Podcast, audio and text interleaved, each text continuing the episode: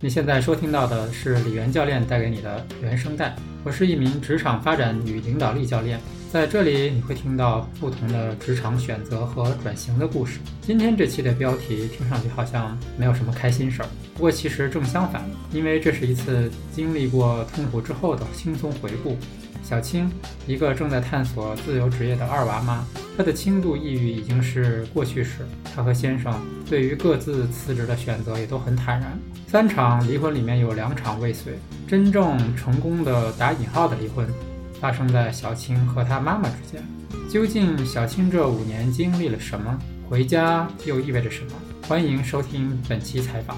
呃，我目前是生活在北京。然后有两个孩子，然后大学前我是在湖北，偶尔在河南，那是我爸爸在那异地工作，在那生活。然后之后我是到北京求学，然后成绩也基本是排前十，这是我的一个过往的一个学习情况。然后我的本科研究生的专业呢是一个理工科的专业，然后我个人是喜欢户外玩，然后包括写文字，包括看看和分享好书，还有鼓励自己和别人，还有禅修。还有听音乐、看电影，还有很多，就是所有我没有尝试过的事情，我都比较感兴趣。嗯嗯，我目前是三十八岁。呃，能说一下你现在大概的一个人生状态吗？就是你的主要精力现在会放在什么上面？嗯，我现在主要精力啊，我感觉得有百分之六十是在家庭上面，然后其余的时间，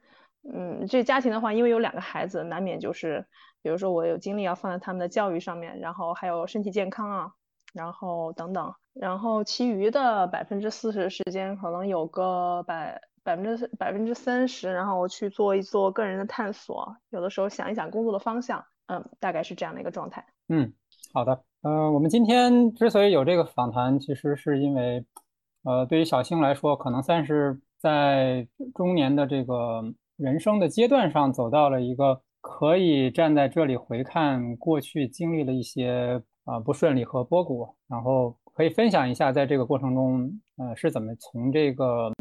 低谷的状态走出来的？嗯，所以我想从请小青先看一看，如果为过去的这一段，呃，从低谷走出来的这段路，如果你要把它去命名，或者说像一个文艺作品，你要起个名字的话，或者是一个电影的话，你大概会起一个什么样的名字呢？那我觉得是，呃，二宝妈妈的触底反弹，因为我感觉可能大概就是这样一个状态，或者是带着全家一起从坑里爬出来。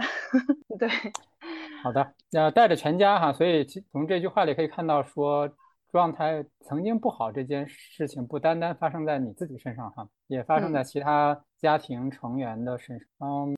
那大概是怎么样的一种低谷的状态呢？对你自己个人和家庭的成员，你可以描述一下吗？嗯，对，我觉得就是要这样分。我我我把我这几年漫长经历分了一下哈，比如说，我觉得我在三十八岁，呃之前的人生，我可以分两段。第一段可能是在三十三岁之前。然后这是一个随大流的一个经历，我可能就是就是小镇做题家，然后之后是快节奏工作快十年，然后抽空还生了两个孩子，然后努力的去过我父母觉得比较好的生活。那我觉得我们家育儿状态可能比较有代表性，就是妈妈生，姥姥养，爷爷奶奶来参观，然后爸爸玩手机，姥爷是在老家自己过。对，然后到三十三岁的时候，我当时是就是。不喜欢那个工作，也不喜欢家庭状态，然后就裸辞了。然后到现在就一差不多四年半了吧。这个就包括这个低谷，就是在这个四年半中间出现的。嗯，然后我把这四年半是分了大概四个阶段吧。可能第一个阶段就是兴奋，也就是持续了三个月。然后那个期间我就是创业，然后重拾以前的兴趣爱好，就有一种重获自由的感觉。但是孩子呢，还是我妈妈带着。嗯，然后到第二段就是滑坡，就是。就半年的时间吧，就是当时是因为我发现我精力跟热情都不太够，然后创业也失败了，然后当时就陷入了自我怀疑，然后包括我很多精力都放在家里面了，然后那个时候我妈妈跟我以前可能配合的模式更多是我主外，我去学习也好，我去工作也好，然后她去管我家里面，然后但是当我回到家，我们就开始出现矛盾了，因为我可能也想当一个我家里面的主人吧。然后后来我就让我妈妈回家去养生，然后我自己带孩子。然后那个时候状态就开始不行了，就是越来越不行，就是因为孩子状态也不稳。然后包括我自己其实是不会带孩子的，然后我也不会干家务，然后从工作的状态回到家里面，这个反差特别大。嗯，然后我跟我老公关系也很不好，然后因为我经常跟他抱怨工作，然后抱怨带孩子不顺利。呃，我跟我妈妈关系其实也比较僵了，因为那会儿她其实不想回老家，然后嗯啊，他回去为什么呢？其实我 我后来才意识到，因为他回去之后，他就老跟我抱怨我爸。其实是我我意识到这个问题，就是我妈妈好像有点像咱们那个，就像费孝通他写的一本《乡土中国》里面的，就是传统的中国家庭，他很多时候是女性跟女性、女性长辈跟女性晚辈可能关系比较密切，好像夫妻的关系不像说，哎，美国呀或者是一些其他的国家，他们可能是夫妻关系在家庭里面占核心。但是呢，我妈妈跟我爸爸的关系似乎就是更多的是两个人在一起哈，就是结婚生子。然后他可能跟我关系会更亲密，跟我爸的关系就很一般，甚至是他们可能在一起生活，觉得生活习惯啊各方面是很大的差异，会让他觉得很不舒服。所以，呃，所以他回去之后，就是整个 跟我爸爸关系也不好啊，中途还闹离婚。然后，就是我就感觉我们当时是全家都在动荡，就是相当于都脱离了之前习惯的那个状态。就是我说这个状态呢，就是有点像我之前说的。就是这种，好像很多家庭都是这样，老人看孩子，然后夫妻两人生完孩子之后，然后就各自忙工作，是这样一个状态。但是，一旦脱离这个状态，好像全家都开始动荡了，都都找不到自己的位置了。对，那除了我老公，因为我一直比较稳定的跟他抱怨我的工作，所以他应该是一直都很悲催。然后，呃，这是到第二段，然后到第三段呢，其实就是爬坑了。就是当这个爬坑的时间非常长，是用了三年半。嗯，因为呃，在我滑坡滑到低谷的时候，我其实是面临两个最崩溃的时刻。第一个是夫妻关系，就是我跟我老公关系发现就已经崩盘了，就是我们关系可能状态特别差，都是恨不得要离婚的。嗯，因为我会经常跟他抱怨我的工作，好像更多的时候我们不是像我们最开始，哎，两个人只是单纯的被对方吸引，我们是在。我们是同学嘛，大学同学，然后那个时候可能性格比较好啊，然后双方都比较吸引，能聊得来。但是等我们漫长的走了这么长时间的路，差不多是十一年了吧，然后到现在的那个状态呢，就是经常会因为工作啊，因为家里面的孩子生病，只要一孩子生病，然后我们家也是就是压力非常大。然后还有像我妈妈在的时候。我老公后来也跟我说，说很多时候感觉好像我妈妈就跟我经常黏在一起，包括孩子，然后他好像就 是我们其他人在一个房间，他就老是在另外一个房间，就是好像总是被隔离开的那种。家庭之外。对对对，所以那段时间其实，对对那个。好像他要想走进来的话，就是要不然就是孩子可能看他不顺眼，要不然就是妈妈可能会很委婉的说，觉得哎呀他工作很辛苦，需要休息了，反正就把他赶开了。嗯，然后这个是当时让我很崩溃的，就是我跟我老公的关系就崩盘了。嗯，因为嗯，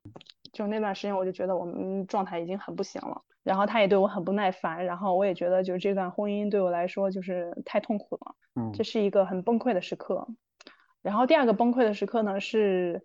在在疫情期的时候，然后赶上我又带孩子，然后我又想去工作，因为其实我回家四年半，这个除了头三个月我是觉得很放松，但是之后紧接着我觉得就面临着收入啊，还有身份认同，还有像呃每天的时间社交，因为在自由职业或者在家里面的那个状态，跟在工作的那个状态是完全不一样的。在坐班的工作啊，因为坐班的工作呢，不管喜不喜欢那个工作状态，但是每天会自然的会有很多社交的机会，呃，多少会跟同事啊、跟领导会去聊一聊，然后每天会有很多事情做，然后也有每个月稳定的工资流水。但是在家里面带孩子就这些都没有了，所以 这没有之后，其实人是需要社交的，然后包括像收入的这种稳定性啊，然后包括像自己的一些。我是做什么的？我在这个社会上面是有一些自己的身份的认同的，嗯，然后那些没有了之后，然后我当时也尝试去做了一份儿，就是带着，嗯，带一个小公司吧，管一个小公司，然后但是发现我的精力依然是不够，而且管那家公司对我来说压力也特别大，后来我就导致我就重度失眠了，然后当时去医院还诊断就是轻度的抑郁和焦虑，然后那段时间就是重度失眠到我没办法在家里面睡，我就觉得。就是中午我会觉得非常疲惫，但是我回到家就睡不着，就是我会觉得我躺在床上全是脑袋里面全是各种各样的压力和焦虑，然后后来就就就导致我 导致我晚上也是睡不好，然后后来去医院之后，然后确诊了之后，嗯，然后那就是我最崩溃的时刻了，两个最崩溃的时刻，然后。你说你没有办法在家里睡，那你在别的地方能睡着吗？我后来试了一下，就是中午我真的觉得好累，然后嗯，我就试着跑到旁边的，比如说有那个钟点房，然后我去尝试了一下，结果发现哎，我在有一个环境里面居然就睡着了，就是好像我就我就觉得好像是不是这个压力就是来自于家里面，就是我只要在家里面待长时间，就会觉得啊那个环境让我很压抑，因为我老是被陷在这个状态里面，我也没法去按我想象的那个样子去工作。然后家里面也有很多压力，有夫妻关系的压力，有孩子的压力，孩子教育啊，他生病啊，这些都是压力。然后还有包括就是像我妈妈，因为我妈妈也是以前是全职妈妈，然后她把她所有的精力也好，还有她的人生的希望都放在我身上，所以就是这种关系上面，其实会给我感觉就是家是一个 是一个比较压抑的地方。嗯嗯，然后呢，在爬坑的这三年半，其实正是。这个最崩溃的时刻对我来说是呃很关键的时刻，因为第一次呢，我跟我第一次崩溃的时刻是我的夫妻关系崩了，然后我当时就是找了一个夫妻关系的咨询师，然后当时我说我在我我在想我要去离婚，然后我就想一想，我觉得我需要平稳的过渡，因为我觉得还有两个孩子，然后这个事情对他们影响太大了，然后后来，但是后来那个夫妻关系的那个咨询师，其实他去。在这个过程中间，他也问了我很多问题，让我确认，比如说，如果我一定要离婚，我需要什么准备？然后我就在想，我需要经济上的独立，我需要精神上的独立。然后其实我就觉得我好像还没有准备好，我可能只是不喜欢那种状态，但是我有什么能力去到我喜欢的状态，或者是说我喜欢什么样的状态，好像都不是很确定。嗯，然后所以。当时是大概有半年到一年的时间，然后我都是在去做这个调整，然后在这个治疗的过程中间，然后我也意识到了，可能很多是我自己其实是自己的状态不稳，然后我自己也不喜欢我的状态，所以可能我也身边的关系也都受到了这个影响，然后最后治疗的结果是我决定暂时先就是跟我的呃先生先修复关系。然后等我找到我自己喜欢的状态了之后，然后我再去做这个决定。那都做了些什么呢？嗯，你说的是在什么时候做什么？就是你说你决定先修复和先生的关系。嗯，在这个过程中都做了些什么呢？嗯，在这个过程中间，呃，其实首先是发泄情绪了，就是我当时是有很多嗯崩溃，然后焦虑。然后气愤、伤心等等各种各样的情绪夹杂在一起，然后当时就是，呃，比如说那个心理咨询师他让我去写，比如说我有情绪，我是对谁有这个情绪，我可以写在纸上。结果我就当时写了大概一个月的时间吧，就是每天我觉得哦好不高兴啊，然后我就写。后来发现其中有那么一些是写给我先生的，但是有很多是写给我妈妈的，因为因为我可能 对，因为可能这里面有一个。背景就是我妈妈，她其实之前是跟我的人生几乎是绑定在一起的，就是她可能是，嗯，她是全职妈妈，然后很多时候她是一直照顾我，包括像我在大学之前，她恨不得都要跟我住在一起，然后直到上学，她没办法跟我住在一起了，但是她还会去寝室里面去帮我铺被子啊什么的，就找机会啊，然后等我工作之后，她又找机会，然后说我。要租房了，要过来帮我，就他其实一直是以要帮我的这个状态出现的。然后呢，但是在帮的过程中间，第一是其实我现在回看的话，那人孩子在比如一个人吧，在三岁以后逐渐逐渐成长了，其实是越来越需要独立。但是呢，我妈妈其实她是一直不愿意放手的。她可能比如说她跟我爸爸的关系也不好，然后她自己那个状态她也不喜欢，所以她就是老是跟我绑定在一起。嗯，然后好像那样子他会感觉比较开心一点，他可以离我爸爸远一点。嗯，所以就是直到像我生了老大之后，他也是一听我怀孕了，然后立马就过来说要给我带孩子，觉得我跟我先生都工作比较辛苦，他觉得我们需要他的帮助啊。然后我之前基本上都是觉得，啊，那是很自然的，就让他过来。但是直到呃这四年半我回到家之后，我逐渐逐渐把我自家的事情接手了之后，我才。能看清楚我跟我妈妈之间的关系是个什么样的状态，而这种状态呢，其实对她很不利，对我也不好。就是可能他跟他他跟我的爸爸，他没有机会去磨合他们之间的问题。然后我跟我先生的这种家庭状态啊，包括带孩子，因为上一辈跟我们这个年轻的这一辈父母的育儿观，他必然是有很多不一样的。包括他学习最新的一些育儿的知识啊什么的，这些都是没有的。然后，所以这四年半其实是也是我跟我妈妈的一个在关系上的逐渐逐渐分离的一个过程。然后这个过程其实也很艰难，因为最开始是我妈妈很不愿意，她就很生气，她觉得我是 就是好像需要她带孩子的时候就让她来，然后不需要她了就要赶她走。然后其实我是很诧异的，因为我知道，呃，有很多老人带孩子都觉得很辛苦，就回家休息一下很很开心的。但是我后来也意识到，她跟我爸爸就是关系就是一直是不好。但是通过这几年，呃，差不多这三年半吧，他回家了，回家了之后。跟我爸爸最开始是两个人可能就也崩盘了，说要离婚，而且是我爸爸主动说要离婚，说觉得受不了了。然后但是呢，我妈妈也很崩溃，因为她本来一直就是从小到大都跟我抱怨我爸爸，就是说他怎么怎么不好啊什么的。但是结果我爸爸真跟他提离婚了吧，呃，结果他跟我 就开始哭了，然后就说觉得不知道自己要住哪儿，不知道自己要怎么办，然后。后来我就说，我说那，我说其实其实我当时就有一种感觉，就是说我觉得好像我妈妈也没有真正，就虽然她年龄已经很大了哈，就快六十了，但是好像也没有在思想上各方面是没有独立的，就是说她一直抱怨她身边生活的这个人，但是她没有办法离开这个人，就是属于这种状态。嗯，就真正对方跟他要帮了，他反而自己就不行了。然后但是呢，后来。他们好像也是，我爸爸也冷静下来，然后后来是说，觉得好像两个人还是多年在一起，也是比较有感情，而且觉得对方也是不错的人，然后就试着开始慢慢的磨合了，然后就就一点一点的磨合，后来就，呃，磨合出了一种，他们可能觉得也是有一点的这种个人之间的能够互相尊重对方的边界，比如说对方不同的生活习惯，对方有不同的兴趣爱好，那。以前可能是互相就是掺和到对方的生活里面，然后觉得不满了、抱怨了。那现在可能就是说都往后退了一点点，嗯，然后能够在各自有不同的生活习惯、有不同的兴趣爱好的情况下，能够互相去合作，互相帮对方一点，然后也同时也呃不影响对方的兴趣爱好，大概是那样一个状态。那那你妈培养出来了什么兴趣爱好呢？哎呀，他现在兴趣爱好特别广泛，他还上老年大学，他画画，画像国画什么的，然后跳舞，之前参加那个舞蹈队，然后还有弹琴，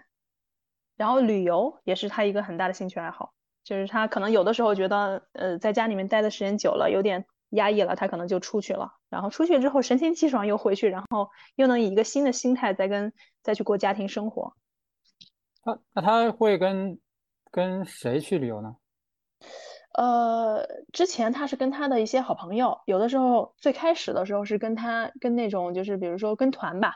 他现在有那种老年团，然后里面可能都是像他年龄差不多的，然后他还跟经常跟我聊，他说，哎，他们互相交流一下，发现像他这样的人就是这种状态的很多，有的人就觉得完全没办法在家里面待着，觉得要是不出去旅游的话，不出去透透气的话，他这个钱不花在这个上面，他可能就花在医院上面了。所以，对，然后，然后后来呢，是把自己的好朋友，她以前可能有一些闺蜜吧，然后叫到她现在住的地方，然后他们一起在她现在生活的城市，然后一起去转一转，然后玩一玩。然后最近一次旅游，她是自己一个人出去的。哦。她说他觉得想体验一下，然后一个人，他是到我这边来了吧，然后来了之后说回去。回家的路上，他想顺带去山西啊，去其他地方玩一下，然后他就一个人去了。然后我从我的感觉来看呢，就是我觉得他其实，在精神上各方面是一点一点的在成长。你说的这些爱好，包括说画画、跳舞，都是你。请他回家之后培养出来的吗？呃，跳舞其实是很早的时候他在的时候就这样，因为好像北京这边有很多给这个晚辈带孩子的老人，他有的时候没事儿干了，他就早上跳那个广场舞嘛，就是那个中国大妈他们跳广场舞，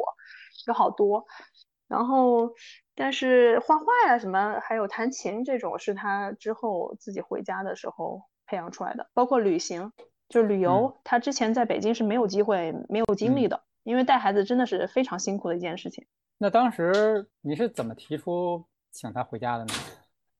哦。这个就是因为我们两个人可能在一起会有矛盾，然后，然后我发现我妈妈她可能有这样一个呃特点吧，就是当她觉得她希望我在我们两个之间有矛盾，她希望我能够去妥协的时候，她可能就会说她身体不舒服啦、胃疼啦或者怎么着了。然后以前我小的时候啊，比如像我上学的时候，可能很多时候我就会很自责，觉得哦是我惹我妈妈可能伤心了呀，或者她身体不舒服生病是因为我。我可能就自己再乖一点了，但是后来我就觉得，就种种的线索让我感觉他回去是最好的，因为他觉得他自己生病了，那我觉得带孩子又很辛苦，两个孩子确实是让他很操心。那我觉得他回去一下，正好我也没有特别的事情要做嘛，因为我的创业也失败了，我还暂时没有工作方向，我也想不出来我暂时做什么。我觉得家里面现在看起来是最需要我的，嗯，因为我的老二吧，那会儿就是。在跟我妈妈带他带的时候吧，好像有点有点像是要自闭的那种状态，就是跟他之前就很不一样。之前呢一岁之前，他其实是非常阳光的一个小孩子，但是有一天我就观察到，可能一岁半的时候吧，我就觉得他好像我跟他打招呼都没有反应，特别呆滞。我就觉得好像我家里面应该是有什么地方不太对劲，所以就是当时我会感觉，一个是我妈妈的身体，她跟我说她有很多地方都不舒服，然后去医院诊断，可能还有叫子宫肌瘤，可能有可能要做手术，然后还有很多地方都发炎，这是一个这是一个线索。第二个线索是我觉得我的孩子状态不太对，然后第三个呢就是我那会儿工作我也是我很不喜欢，就是虽然他收入比较高，外界看起来都非常好的一份工作哈。但是我自己也不太喜欢那个状态，所以，然后第四个就是我跟我先生关系好像也不太好，就是我觉得我跟我先生每天都是早早都出门，然后晚上很晚回家，好像就是跟同事们在一起的时间反而更多，就是跟家人的时间在一起很少。嗯，所以后来我就综合就决定，就是由我来回家带孩子，看看家里面发生了什么事情，让我妈妈去回老家休息。你妈妈对这个建议她接收的怎么样呢？哦，他很生气啊，因为他不想回去。嗯，因为他回去的话，我我我也意识到了，后来我才意识到了，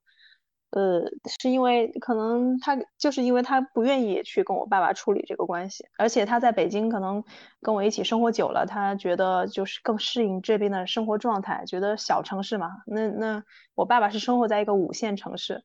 他觉得这个小城市的那些人啊、素质啊，然后还有生活的状态啊、节奏啊，他可能都不太喜欢。生气，但是还是接受了。对，生气，但是就哎呀，那个过程也比较痛苦。反正我跟他去聊，然后最开始跟他道歉，然后后来慢慢的去聊，后来他决定那还是先回家一段时间吧。然后反正我也没什么事儿嘛，还是让我去带带孩子。然后但是在他回去之后。头一两年吧，他可能时不时就有找机会想找个借口啊，然后说你们可能是不是太累了呀，或者怎么样啊，可能就过来了，然后过来就想住的时间长一点。但是后来我就是态度就是逐渐越来越坚定嘛，我就告诉他我自己是可以的。再加上后来逐渐逐渐，因为我先生他也是他是在互联网行业，然后他们那个行业也是就年轻化比较比较这个趋势是比较明显的。嗯，然后到人到可能到四十岁以上，他从他的角度来看，基本上看不到太多四十岁以上的人。很多人，除非是说是很高级的管理者，要不然的话，呃，四十岁以上人很少。所以他也在为自己去做打算，然后他也有自己喜欢的一个方向，工作方向想回家做。所以后来逐渐逐渐的，我也是就是支持他回家。就是他回家其实也是遭遇了他爸妈很强烈的反对吧。因为他们觉得，就是你再不好的一个状态，你只要挺着，一直到退休就好了。就是他们他们那个那个想法就是这样。但是我会觉得，就是既然他有喜欢的工作方向，那就是及早开始比较好。然后，所以就是呃，我比较崩溃的那个回家之后比较崩溃的状态，其实发生在我老公没有回家之前，就是我一个人是在家里面去磨合两个孩子，包括幼升小，包括有孩子在幼儿园生病啊，等等等等各种问题。那老二后来的状态怎么样？老二后来，嗯，是稳步的，一点一点的在成长。到现在吧，基本上还是属于比较阳光，然后我时不时就看到他能有一个进步，嗯，然后我从幼儿园老师的那边的反馈来看，也是最开始觉得他就是可能能力还可以，但是就是在社交上面明显的就特别的胆怯，但是到现在老师就很惊喜的跟我说 说，觉得孩子进步特别大，还经常能够勇敢的去发言，能跟老师聊天，然后能有好朋友，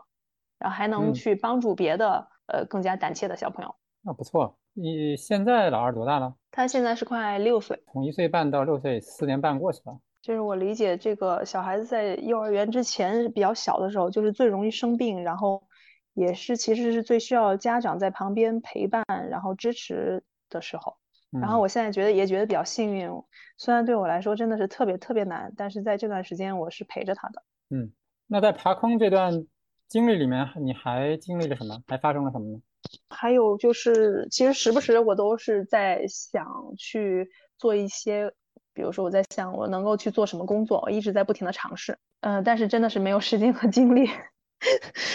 然后比如说我就在这个过程中，其实我觉得焦虑对我来说是比较常态的事情，所以因为可能这就是一个矛盾吧，就是一方面这个带孩子，然后在家里面的这些事情，它真的是很耗人的精力，但是另外一方面，我觉得。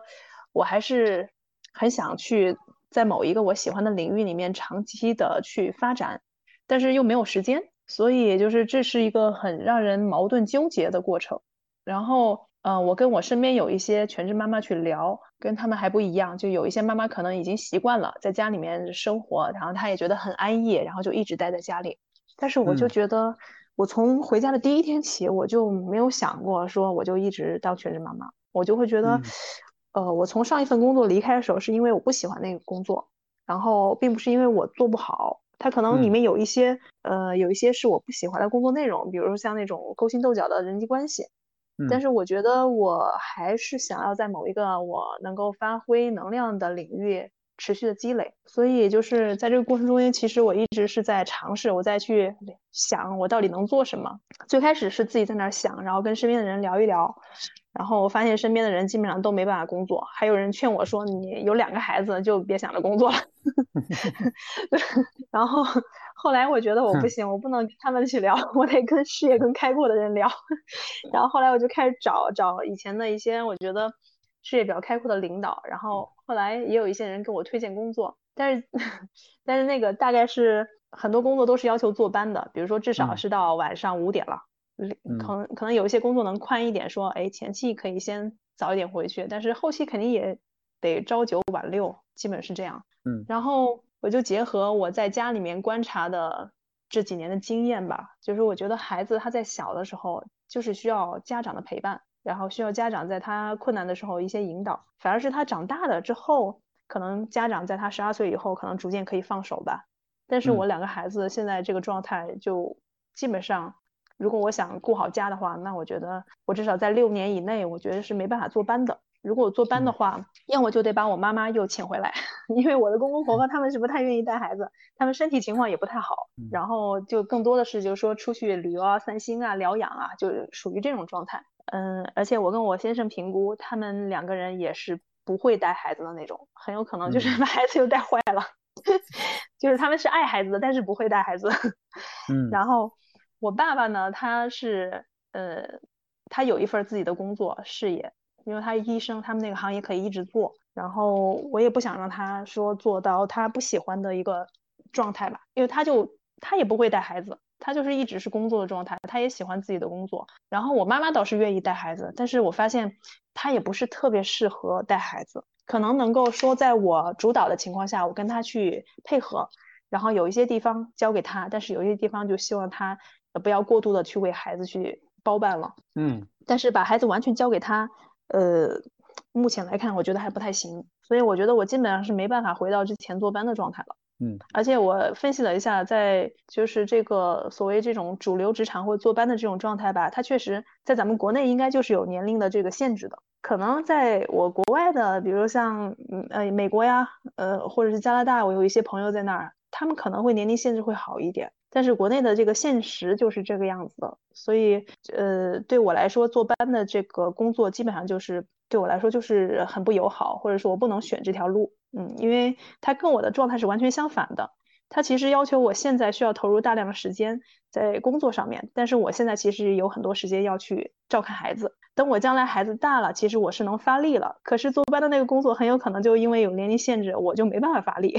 所以后来，嗯，我在跟有一些领导啊，还有一些其他人去聊的时候，我就突然意识到，我可能更适合我的工作方向就是销售类的。嗯嗯，我可能在比如现在的时候压力并不是特别大。我可以靠以前的收入，然后能产生呃投资理财的一些这种收入吧。这个其实也是我一直在做的，就是因为我以前的行业就是做这个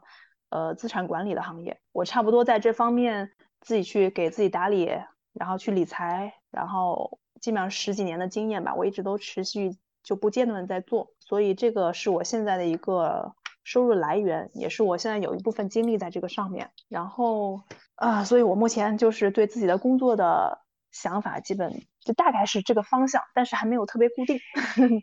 只是我觉得这个方向会跟我的这个人生状态会比较吻合。明白，嗯，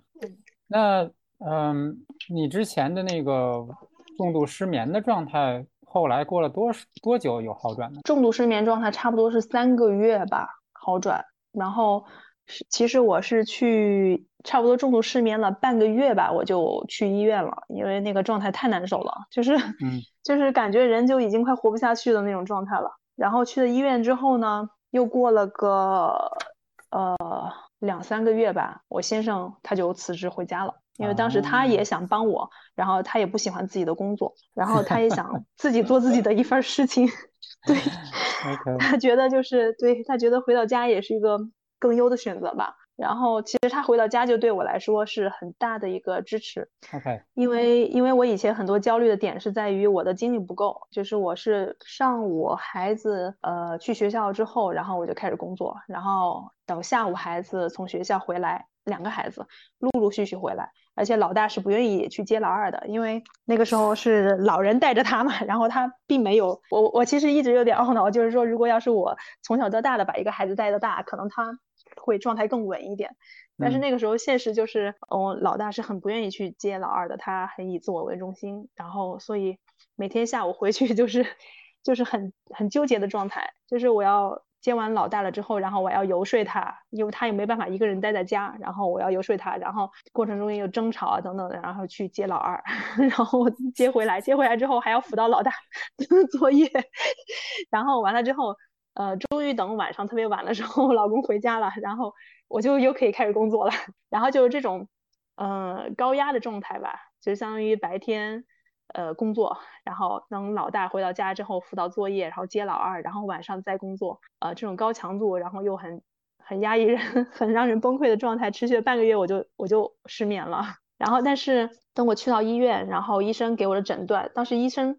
其实也很有一句话很触动我，他说，嗯，我去医院，其实我我也跟他说了我家庭的情况，然后医生说也很理解，说因为带孩子就是很辛苦的，但是医生建议我找人帮我，说因因为吃药啊，或者是做一些心理上的治疗，这些它只是一个辅助，最重要的是还是要调整自己的生活状态，嗯，其实就是从源头上把这个问题解决了，嗯，然后。所以后来我先生回家之后，我也很支持，因为他其实也一直在时不时在跟我聊，就是他的工作，他觉得嗯哪个地方让他不满意啊，或者是他觉得呃他自己有这种年龄上的焦虑，他觉得快到四十了，然后他可能看不到自己有什么发展了。然后后来他回到家辞职完了之后呢，我一下就觉得轻松了，因为我觉得家里面有一个人了，然后实际上老大也不需要出去接妹妹了，就家里面有爸爸陪着他，然后。当时我的状态一下就好了特别多，然后后来我去医院复查的时候，我还跟医生聊，我说我不太确定啊。他当时给我开两种药，一种是抗焦焦虑，一种是抗抑郁，然后一个是西药，一个是中成药。然后我说我也不太确定是这个药发挥作用，还是说因为我家里面发生比较大的这种 改善啊。但是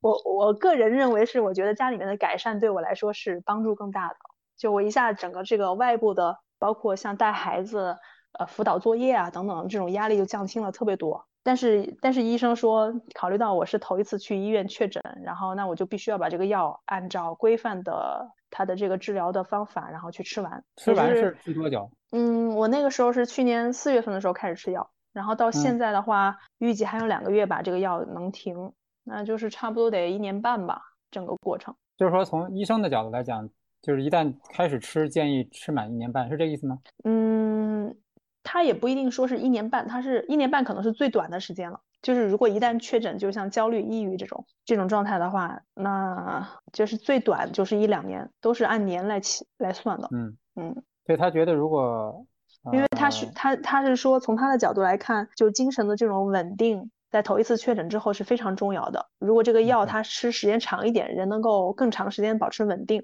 那么将来复发的可能性会更小。嗯，所以是从防止复发的角度考虑。对。然后实际上我在这个过程中，医生一直跟我说我是属于症状比较轻的了，因为我是轻度的焦虑、轻度抑郁，然后，而且我的康复的过程算是非常的顺利了。然后，但是我依然吃了一个半，就是一年半的时间，预期可能还有两个月，然后才能停药。然后这个过程就是可能一方面是疫情嘛，疫情其实是有很多人对很多人来说都是很有压力的。对，过程中好几次我都问大夫，我说我能能不能开始减药，因为他减药也是分好长时间，一点一点，比如比如说第一种药先减，减的时候他可能是早中晚三次，然后比如先停某一次的一半。然后再停另外一 次的一半，这样一点一点的往下减，而且每一次停药都好几个月稳定。然后第二种药同样是这样。然后有好几次我还问大夫，我说我能不能减药？大夫说你先等等，说首先过年了，第一次是说过年了，到年底压力比较大，先不要减。然后第二次是说那个春天，然后现在天气还有点冷，也先不要减。一年到头都都会有一些 事情不和压力，这是很正常。对，从医生的角度，对他有一些因素其实会让容易引发人抑郁，比如说像天气比较冷，对，像温暖的阳光哈，像夏天这个时候其实会对人感觉比较舒服，相对减药就合适一点。那那要是住在这个北方的这些东北三省的人，这找不着理由减药了，一年一年都停。对，我不知道他们那边是不是有这种医学上的统计啊，就是抑郁率说会更高一点。可不可以说说你先生回家之后的总体的状态？他他自己感觉怎么样？嗯，他自己还挺高兴的，因为他觉得他在做自己喜欢的事情。然后，而且我特别支持他，然后这一点他觉得，呃，他特别他特别感动，就是因为他身边是没有人支持他的，然后也觉得他选的那个方向都不靠谱。嗯，然后，但是我觉得人其实很难得找到自己喜欢的一个方向，就肯定每一个方向走下去都很很困难，在不喜欢的方向，我觉得走下去其实更困难。嗯，但是在喜欢的方向走下去，其实也能做好的也是很困难的。然后。嗯，然后他回家就一直挺高兴的，然后就做自己的事 情，然后，然后，但是我时不时会问他一下，比如过个几个月，我会问他一下，说你，尤其是他碰到困难了，他可能觉得啊，他的工作没有任何进展，觉得又怎么不好了，我就问他一下，我说那，那你现在是不是还喜欢这个工作？你要不喜欢，还可以随时再回去，嗯，可以，就是你不管哪，不管到某一天，你要真是觉得哦，想清楚了，好像这个方向。只是为了逃避之前不喜欢的那个工作状态，然后选的。那之前的工作方案可能更靠谱，那还是回去。那我也支持。但是他就是直到现在吧，就是一年多了吧，然后没有后悔。那我觉得就继续支持他走下去。然后他的他的状态，一方面是在工作上的满意，当然他也没有收入啊，他到现在还没有没有什么收入。然后同时我也能够感觉到他在这种收入上的焦虑，因为。这就是我之前四年以前走过的路，嗯，然后他没有每个月的这种收入的流水，然后没有这种社交圈，但是他在社交上的需求其实非常低，所以这一点比我好很多。然后，但是没有收入压力对于他来说也是一个 压力啊。然后，所以就很明显，他又明显就是生活上开始变得比较抠，比较抠门儿。对，其实我在四年之，对对对，就是这样。对，然后，但这一点呢，就是我跟我先生，反正我自己的想法很清楚，就是我觉得，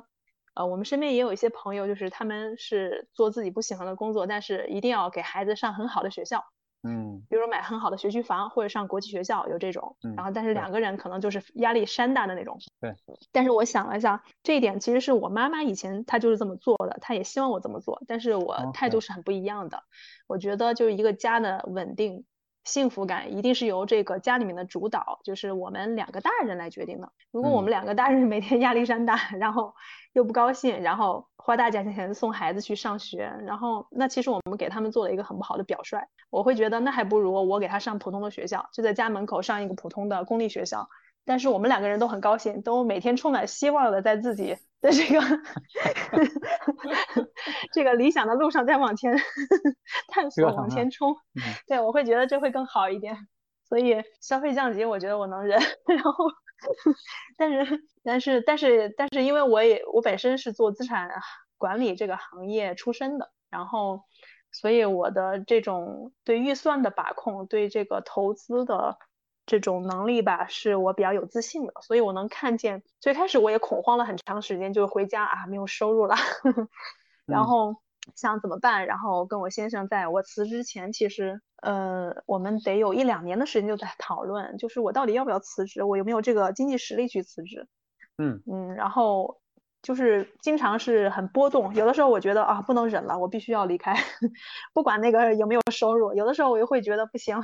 好像还没有做好准备，我还是。无论如何，先坚持一段时间，等确定了再说。嗯，但是后来一旦回去了之后，我就基本上就进入这种裸奔的 状态了。然后每天就是在想啊，我怎么安排我的现金流。然后包括到我先生辞职之后，这种状态更明显，因为他回家之前，我们也是讨论了好几年。然后我再算，我就是每天我再去算这个预算，比如每个月去算，然后帮我盘账，我能够有 有的这个现金流是多少，然后我们家的开支是多少，毕竟要。就像很多家庭一样，我们要还房贷，然后孩子万一要上个兴趣班什么的，这些都是问题，要看病等等，然后也是规划了好几天，然后后来，嗯，就是也有外面的压力，然后也有他自己想做自己想要的事情，最后我就决定，那就我们到了那个时间，然后他就回家了，然后我就是，但是那个时候我的对现金流的这种规划的能力就比以前强了好多，我可能就是把我的资产按照我以前。呃，在行业里面的经验，然后去分了，比如有一部分是流动性，有一部分给大家买保险，然后有一部分是做稳定投资，再有一部分就是去搏一搏收益了，然后这样去安排。反正到目前为止运行的还，虽然是 时不时我会觉得还是有点没有安定感，但是总体来说是稳定的状态。嗯。我觉得其实像你先生选择回家，嗯，作为互联网人中，在四十岁左右能够坚持这么久，然后仍然享受这种状态，其实也并不多见。我觉得，所以我觉得在他的那个，在他的素素质里面，还是有一些东西是，还有一些东西是独特的，就是不是每个男人这个在四十多岁回家，然后做一件喜欢的事情，坚持一年半，然后没有收入还能撑得住的。呃，可能是他对他可能他喜欢的那个目标能做好，确实收入会很大，这点是很吸引他的。然后同时，我觉得这个过程中间家庭关系，就家人之间互相的支持是起到特别大的一个帮助。嗯，就是我回家之后，其实是我逐渐逐渐从我妈妈那里把孩子接手的一个过程。这个过程花了大概四年多，然后我是跟孩子在一点一点的磨合关系。其实就是。如果要是从小是自己带大的孩子，他磨合关系肯定不会这么困难。但是呢，呃，但是我会明显的感觉到，比如说我跟老二磨合的时候，我花了两年的时间，然后关系到基本上稳定了。可能前两年都是非常的，就好像两个人就很不顺，有的时候就不知道怎么就惹他哭了，或者他不知道怎么就冲我发火，或者说是我太凶了，或者怎么样，就是我就一直很受挫。大概到了两年之后，突然某一段时间我就感觉到了，哎，好像我们之间有默契了。就是我也不会，我我经常能做一些让他开心的事情，然后他也会经常关心我，就是就这种状态就稳定了。然后我跟老大到现在，这是已经是四年半了，呃，感觉已经有那么一点点，有有那么一点点在在我觉得比较好的状态越来越多了。就之前他其实是。有五年的时间都是我妈妈去带的，虽然我妈妈觉得其实是我带的，她觉得不要把责任都推到她身上，但是后来想了一下，因为我那个时候早出晚归，我早上离开家的时候孩子还没有醒，我晚上回到家的时候他已经睡了，然后周末我基本上累得躺平，然后也是我妈妈带着他出去玩，所以其实更多的是我妈妈带着他，很多的那种他的性格上面的一些特点呐，然后。然后还有很多他的生活的这种习惯，其实都是在我妈妈的这种带领下磨合出来的。但是到我接手之后，一直到现在已经四年半了，我才觉得，哎，好像比之前有那么一点点好了。之前很多时候就会觉得，好像我会看他哪个地方就是不顺眼，就觉得，比如太以自我为中心了，或者是对别人比较凶，然后在外面可能有点小，嗯，然后或者说是某些方面过于胆小谨慎，然后然后比较。抗挫折能力就是比较差，就是那种特别脆弱的那种状态，但是又脾气啊、情绪啊、管理啊各方面又好像没有成长起来，就是我就会总是看哪个地方让我觉得很不顺眼，看着很揪心，觉得哎，这这不是我自家的孩子吧？但是就这样一点一点磨合到现在，我就觉得，嗯，我能够看到他身上越来越多的优点了。然后，同时我也能理解，就是哎，我妈妈带孩子其实当时确实也是很不容易。她其实也已经就她那个年代的人来说，她也已经努力的做的最好了。但是，但就是那样的一个状态。那到我接手之后呢，我肯定是要一点一点的去帮他们每一个人都能够过上更好的一个生活和成为他们更好的一个达到更好的一个状态吧。嗯嗯。然后在这个过程中间，其实我先生也是，他回家一年。然后跟孩子们关系最开始也不好，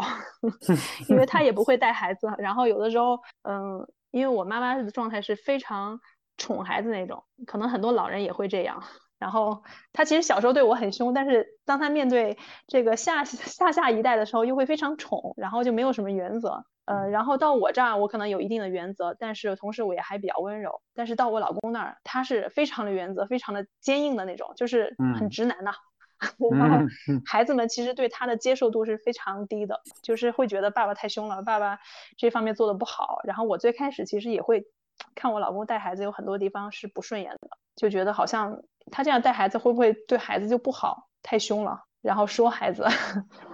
所以就是有一年的时间，其实差不多有半年多，到现在，嗯，会稍好一点，就差不多有半年多，我们全家人其实。我妈妈虽然离开了，但是好像我们其他三个人都不太能接受她。虽然她回到家，她还她也想努力的跟孩子处理好关系，但是好像就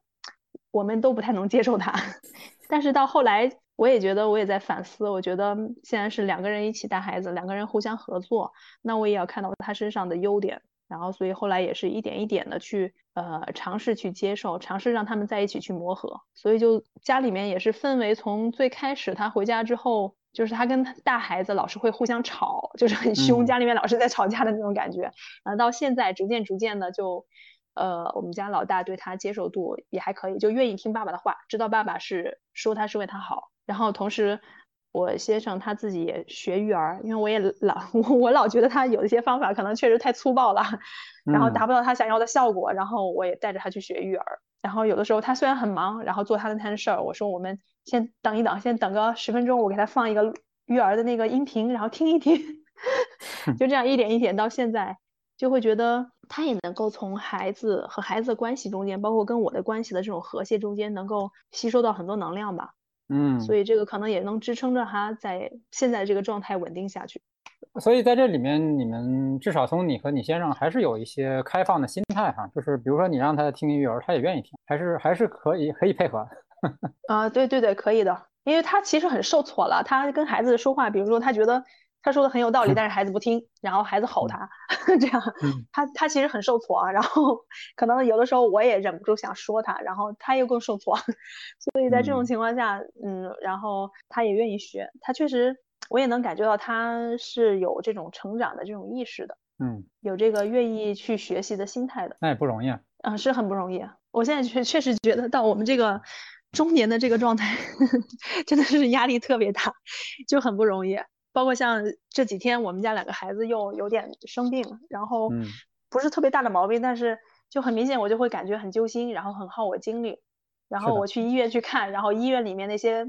跟我年龄差不多，或者比我年龄可能还大一点的家长带着自己的孩子，那个眼神我能看出来，都是疲惫、焦虑，然后有的是 没有希望的那种感觉，就我特别能理解那种状态。是是的，我们家两个孩子最近也是，也因为老二过敏体质比较严重，所以今年秋天的过敏从八月份之后一直到现在一直都没有好彻底，然后这医院基本上。每周至少去一次或者两次，然后我就经常这个过一会儿就就要做个报销的动作，就觉得这个事情一直在做。然后医院去那么多次，我好在是说，可能是因为现在就是网上挂号啊，包括疫情的那个流动的人少一些，所以医院的人的确不是说没有那么多哈。就医院医院去医院的这个总体的体会和感受没有若干年前他们小时候去医院那么难受哈。但但是毕竟你还是要一趟一。趟的跑，然后吃了这个药不管用，然后又去又去试别的药去看医生，他还是会的确是消，第一是消耗精力，第二就是。嗯，我们都希望孩子很迅速好起来啊，但是他偏偏就是这些病都是像过敏这种东西，他不会立刻消失的。嗯，是，的确是非常占用父母的精力。嗯，也而且也是个考验嘛。对我，我我我能感觉到，就是我们家之前只要孩子一生病啊，就好像直接就引起一场家庭战争，就是大家就开始开始互就开始互相攻击或者自责，就是哎，怎么没有早点发现这个苗头？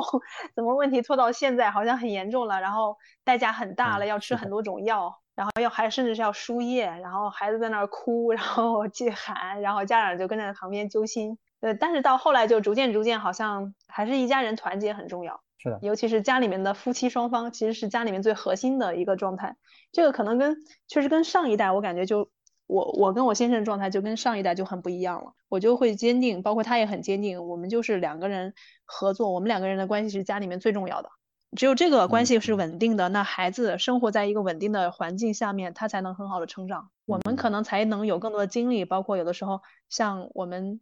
双方的老人都能过自己比较理想的生活，那也一定是我们小家这个状态比较稳定，然后他们才比较安心。对，所以我我听你讲了这些变化，呃，我我想到的一个词儿其实是回家哈，就是它既是一个。嗯，我们叫物理意义上的回家，就是你你从公司辞职回家，你先生也辞职回家，嗯，他也是一个关系上的回家，就是你你妈妈和你其实是有一个嗯类似于离婚的动作，啊，可能是，对，因为婚姻是将两个人绑在一起嘛，所以所以你妈妈和你的那个一开始绑得特别紧，就好像你你妈妈和你在结婚一样。嗯，你这么说，我觉得还真是有道理。我觉得好像就是就是以前我爸爸，因为一直是在我小的时候他创业，然后在另外一个城市异地工作，好像就这个好像家里面确实缺少一位男性，好像我的性格好像也是更多的就是觉得能比较能扛事儿，然后比较像男性化一点。所以这个动作的开始是你跟你妈先离婚，然后让他回他自己的家。然后 让他跟他自己的先生过，我觉得这是这是这也是一个回家，对吧？所以就是当从这个动作开始，从你妈妈开始回家开始，一切都回到他本来应该的那个样子。所以每个人都在自己家里的那个他该有的那个位置。当然，你和你先生选择回家，他不是一个嗯，就是辞职回家这件事情，它不是一个必然的选择，对，不是一个对所有人都必然的选。所以，所以更多的是说，嗯。你们觉得在家里在陪孩子长大，这是一个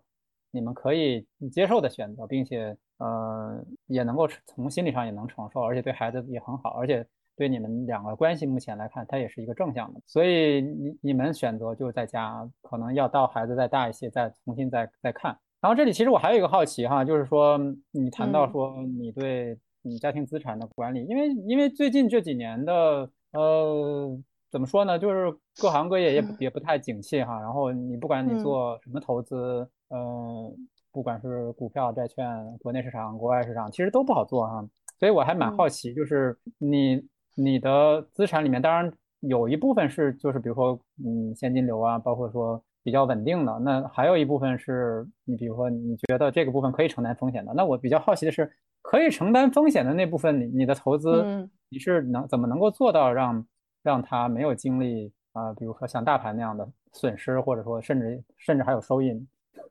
哎，这个问题问的很好。嗯，其实我之前是比较厌恶风险的那种，所以我的大部分的资产都是放在稳定的上面，就几乎都是像债券、债券基金啊，就这种，或者是以前早些年市场比较还流行信托的时候，我是放那个上面。然后到现在市场可能已经说像产品都净值化了，很多就是这种保收益的这种保本保收益的都已经没有了。呃，监管政策也不允许了。然后后来就是，我就更多的是放在债券基金，放是我可能看了好几年，然后它一直状态特别稳定，然后放在这个上面。但是有少部分那种，因为大盘不好，然后就是这种权益类的产品吧，我有少量的放在上面。啊，有一有一部分我是放在，可能是在三年前吧，当时是放在一个股权产品上面，也是当时是跟着就是一家比较大的平台去投的。然后，但是那个产品还没有完全回本，因为它的周期就非常长。是。但是那个公司，就是那个公司是叫中国风险投资，它是做风险投资很早，中国最早，然后算是比较权威的一家。然后我现在只能祈祷他回本。因为他那个，因为他是得在五，一共是叫三加二加一的这样一个模式，现在等于是到第四年吧，可能回了百分之四十这种状态。然后按目前他披露的，因为他会定期披露公告，然后我也观察那些公司，好像到目前还正常。嗯哼。只是有的时候可能会有一些延期或者预期不达收益，但是回过来的项目好像都还，比如他投了二十家公司，然后这二十家公司里面，然后已经收回来的这些，就有一些确实是上市了，有一些或者是已经就是转让了，转让的也还可以，好像预期还可以。OK。然后再就有一些股权类的，我可能因为我自己不想，我不我不太喜欢炒股，然后呃我也比较其实偏厌恶风险，我就觉得那些。嗯，风险我对我来说，我觉得复利就是像稳定的这种收益是最好的状态，所以就我少量极少量的放在这种私募股票上面，就是它炒那个可能是权益，但是还不纯是权益，它可能是有一些固收、固收加，里面有少量的权益，我可能基本是这种状态。原来是这样，OK，好，明白了。所以这个部分，那如果说你如做了这么多年，做出了一些经验，也也是你的一部分专长，所以这可能是你未来的。方向哈，就是在你刚才讲，就是销售和资产管理类的工作。嗯，我觉得有可能吧。我现在在判 判断，可能过往十几年的经验在这个上面，如果要是有一些结合点的话，可能是更适合我的。我觉得它能更好的利用我过往的经验。然后可能我过往更多是在公司做中后台，然后跟人也会去沟通交流，但是更多的是就一个事情或者就一个流程、某一个项目去交流。但是我发现我其实很喜欢跟人本身去交流，就是我去，比如说我们去关心一个人，我们去聊一聊，哎，这个对方生活的怎么样啊？现在有什么，呃，一些呃想参加什么活动啊，或者是呃他有什么生活上的担心，然后有什么办法能解决？呃，可能我的喜欢的点更多的是在这里。嗯，你是说助人类的工作吗？嗯，应该是，因为我之前工作的十年在做班的时候是有两段工作经历，一段呢是在后台。后台他是做技术，更多的就是我们就一个流程，就某一个事情去讨论，人跟人之间交流的重点是这个。但是呢，同时我是对别的部门来说是一个支持类的部门，那我更多的是帮助别的部门做事情。其实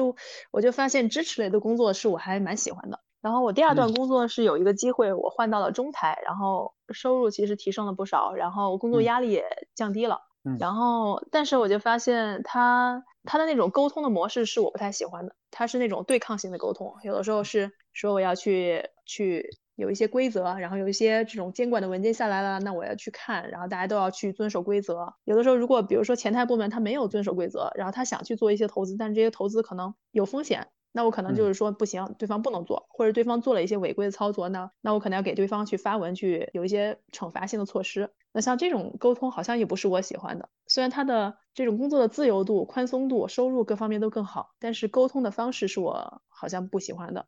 我基本上包括像我跟我朋友聊天，他们可能就觉得嗯，跟我聊天觉得很很开心啊，或者是觉得很有希望。我就喜欢那种我能够给别人带来希望。或者是这种支持类的工作，所以我目前想了一下，基本上符合这个工作条件的，应该要不然就是做财富管理，或者是做像就是保险类的 这种销售类工作。嗯，OK，在你呃爬坑的这四五年的过程里面，嗯，关于刚才我们谈到的这些你感受哈，那有多少是你凭着本能在做，有多少是你觉得你还得到了一些？理论支持和就是专业的学习在做呢。嗯，您的问题是说我爬坑过程中有助于我爬出来的事情，然后哪些事情是我本能的，哪些事情是呃我去从别人的地方去学习到的？嗯嗯，对啊，我觉得本能的话就是我对于家庭状态不太对劲的这种觉察，嗯，这个是本能的。比如说孩子状态不好了，我的夫妻关系不好了，然后我妈妈的身体啊。或者我工作状态是我不喜欢的，这个是本能的。嗯，然后比如说像夫妻关系如果不好了，我到底是选择离婚还是选择呃先冷静一下观察一下？这个其实是我借助了专业的力量的。我去找比如说夫妻关系的教练，然后后来呃可能还还找心理咨询师、找教练，这些是我借助了专业的力量，因为我可能看不清楚。呃，我身边也有朋友在离婚，然后但是我不太确定我自己想要的是什么，或者说我想要的状态。到底是通过离婚能实现的吗？这个是我借助了专业的力量。然后还有像，比如说像，当我觉得就是我现在其实总体每天要承担的这个责任其实非常的多样化，可能有照顾孩子，有家务，然后有规划，有家庭的资产的这种把控，然后还有去探索我的工作方向，嗯，呃，然后可能还涉及老人，比如他们有身体不好，然后需要我帮他们去看一下怎么挂号啊，或者是他身体哪块不好了，我要去了解，然后，所以我也在做像禅修练习，这个肯定也是跟专业相关的。我也去仔细去看那个正念禅修那本书，然后去按照它上面讲的方法去做禅修，然后保证我在高压的情况下还是一个总体稳定的状态。然后还有在我选工作方向的过程中间，其实这一点很有意思。我我在大学的时候，然后就开始想我将来要做什么，然后就想了很久，我想做职业规划，但是我就发现我工作头十年好像那个状态好像不像是我规划的。理想中的那个样子，嗯我后来就意识到了，可能就是我之前更多是闷头自己去想，就是我要做什么。但是呢，在前一段时间，我也做了一个新的尝试，就是说我更多的去跟别人去聊，可能比如跟视野比我更开阔的前辈，或者是其他我觉得他的状态蛮好的人去聊，这个可能对方去告诉我一个可能去尝试的方向，会比我自己闷头想要更有效。嗯，啊，我想这也是一个借助专业力量的一个方式吧。嗯。嗯，然后包括像育儿，我觉得育儿这个就是也是很典型，就是跟孩子怎么相处，我也是会去看书也好，包括跟周围的亲子教练，然后他们去分享的文章，呃，他们分享的一些书，我我也会经常去看。然后，嗯，这个应该也是，我觉得育儿其实是蛮专业的事情，这块也是更多的是我借助专业的力量。但是，但是就是当孩子有一些情绪问题啊什么的，有的时候我也会去凭直觉去感受，比如他到底是哪块好像不太高兴了。母亲的直觉。对，就比如说像我们家老二这次咳嗽，就是我在他差不多，我我我我先生还没有反应过来，觉得没事儿没事儿，但是我觉得到第四五天的时候，我就觉得不太对，就好像是症状越来越咳得越来越严重。那我觉得需要去医医院看一下，然后结果去医院之后发现是那个支气管炎发炎了。嗯，那幸亏去的早，没有到肺炎。是是。然后就可能就过个一个星期，差不多能治好。那我觉得这个可能就是就真的是看直觉，就是每天每天我跟这个人在一起，然后发现他的状态开始越来越不对劲，可能不太是能够靠我自己能控制了，那我就必须要带他去寻求专业的帮助了。靠你或者说靠他自己都扛不过去了。对。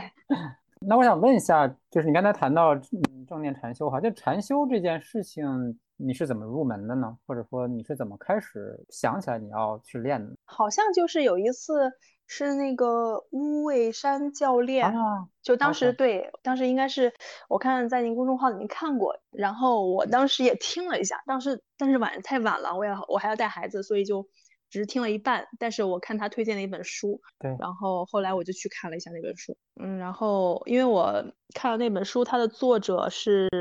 应该是呃耶鲁大学的正念中心的创始人吧，我觉得他的学术背景还是比较靠谱的，包括正念禅修他那套理论，呃，我看了一下他们的作者的本身的背景都比较靠谱，然后所以我觉得他还是比较科学的一套方法，所以就去试了一下，试一下我觉得还蛮好的，然后我还。前前段时间我妈妈过来之后，我还带着她禅修了一段时间。你就是光看书吗？就是根据书里，比如说，因为书里的确写的很清楚哈，你要练怎么练，你就是你就直接根据书就自己开始练的是吗？是因为那个书说这个书他自己也说了，那个书说是。它虽然也有专门需要人带领的课程，但是那个书本身它的内容完全是可以靠，比如说自己比较自律，然后也有学习能力的人，就是可以跟着他练的。然后我就跟他练了，到目前为止都是这样的。你这个很厉害，你这你这也属于叫什么呢？也也是一种那个我们叫消费降级下的禅修，就是不需要 老师，不需要花钱买本书就开始自己练。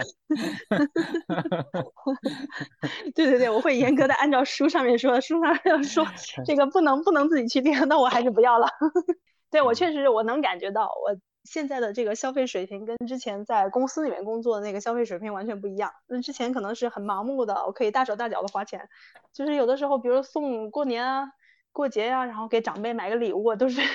都是很大手大脚，然后也不会太去考虑我要去攒太多的钱，因为就是那个职场在那个里面带来的那种安全感，然后每个月的那个收入流水，然后都我就觉得好像很确定。但是我现在回头再重新看一下，我会在想，哦，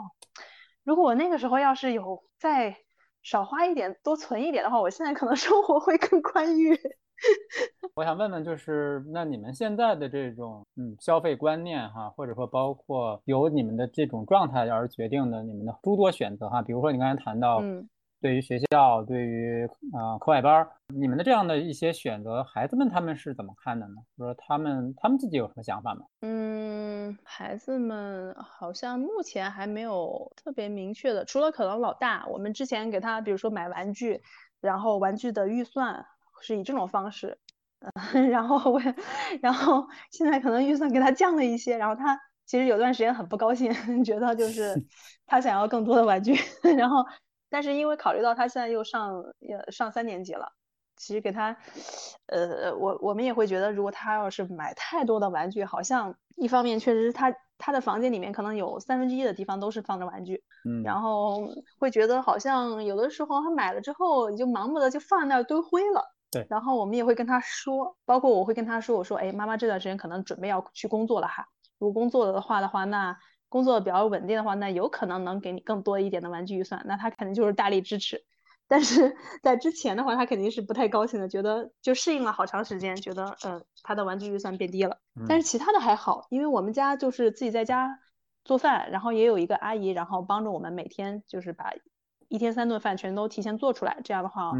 我们白天的精力就能省下很多，嗯，然后周末的时候就是我跟我先生在家里面自己做饭，因为他也挺喜欢做饭的，然后然后我这边就是帮着他一起，然后孩子们也愿意吃家里面做的饭，他也觉得还蛮高兴，而且更多的时候我们可能就不像以前就是让孩子报很多班，比如以前呃大孩子他是上很多的那个课外班，在他幼儿园之前他就陆陆续续上很多，但是有一些他可能就不是那么高兴。嗯，呃，但是现在可能他上的班就基本上就是精简了，就是变成一个他非常喜欢的，其他的他好像不是特别感兴趣，还啊有两个他还比较感兴趣的，然后我们也给他上着，在学校里面嘛，然后但是这个在课外班上的支出又比以前要少了很多，但是更多的就是他非常喜欢的那种我们才报班，其余的就是我们就当家庭亲子的活动，然后我们陪着他一起玩啊，或者是陪着他一起练，就是以这种方式去。把这个成本控制下来了，然后同时大家总体感觉还蛮高兴的，因为这是家庭亲子的时间，低成本高质量的生活。对，嗯嗯，好的。其实我是有个问题还蛮好奇的，就是我也不知道我选择了这个方向，我们现在这种状态，它从综合的所有人的经验来看，是不是一个最优的状态？是不是有更优的状态？嗯。然后但另外一方面，我觉得，呃，其实。就之前也提到了有两次，这个回家之后人生最低谷的时候，一次是婚姻关系，还有一次是，呃，我自己身体状态出问题了。我感觉这里其实有一个很大的坑吧，就是第一个是我觉得我觉醒的比较晚，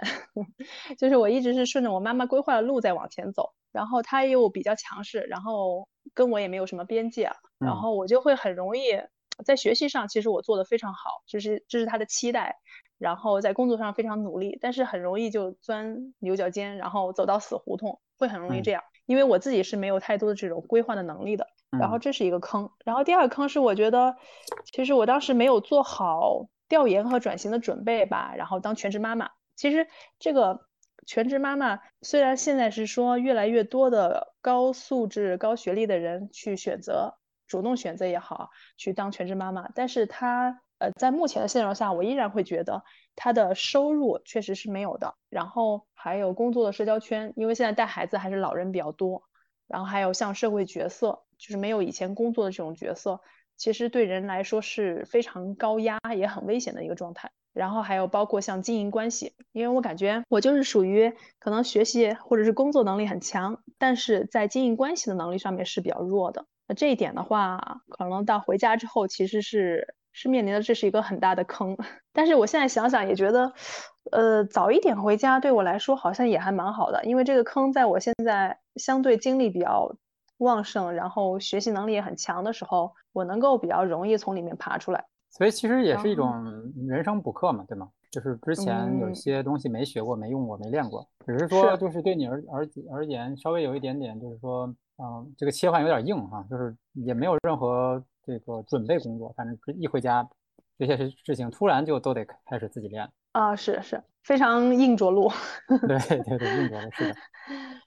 对，但我觉得通常这种事情你也很难软着陆，因为一开始之前是根本就不会意识到它有问题。可能是这个，所所以就是说你说的这一点让我觉得，